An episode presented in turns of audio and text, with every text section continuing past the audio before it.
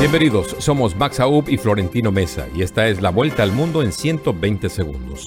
Rusia anunció este lunes que realizará maniobras militares junto con China en una muestra de la cercanía de las dos naciones en medio de las tensiones mundiales por la acción militar rusa en Ucrania. La Organización Internacional de Energía Atómica ofreció cierta esperanza en la crisis por una central nuclear de Ucrania situada en una zona donde hay combates, al anunciar que su misión de expertos de alto nivel está en camino al lugar, mientras ataques cercanos hacen temer una catástrofe.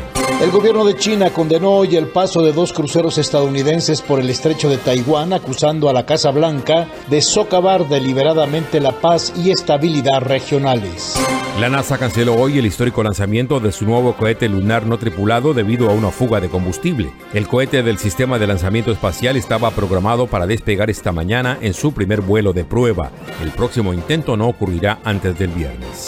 El gobierno de México afirmó hoy que la búsqueda de 43 estudiantes desaparecidos en Ayotzinapa en 2014 no va a detenerse ante el reciente reclamo de los familiares que aún exigen presentarlos con vida.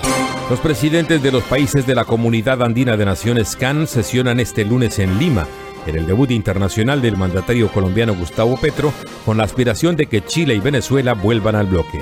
Venezuela y Colombia retomaron formalmente sus relaciones diplomáticas el lunes después de que ayer llegaron a Caracas y Bogotá los embajadores designados por el presidente colombiano Gustavo Petro y su par venezolano Nicolás Maduro, luego de tres años de ruptura. El oficialismo y la oposición en Argentina cruzaron hoy fuertes acusaciones de generar violencia por las manifestaciones frente a la casa de la vicepresidenta Cristina Fernández, donde se produjeron disturbios tras el pedido de condena de un fiscal en una causa de corrupción.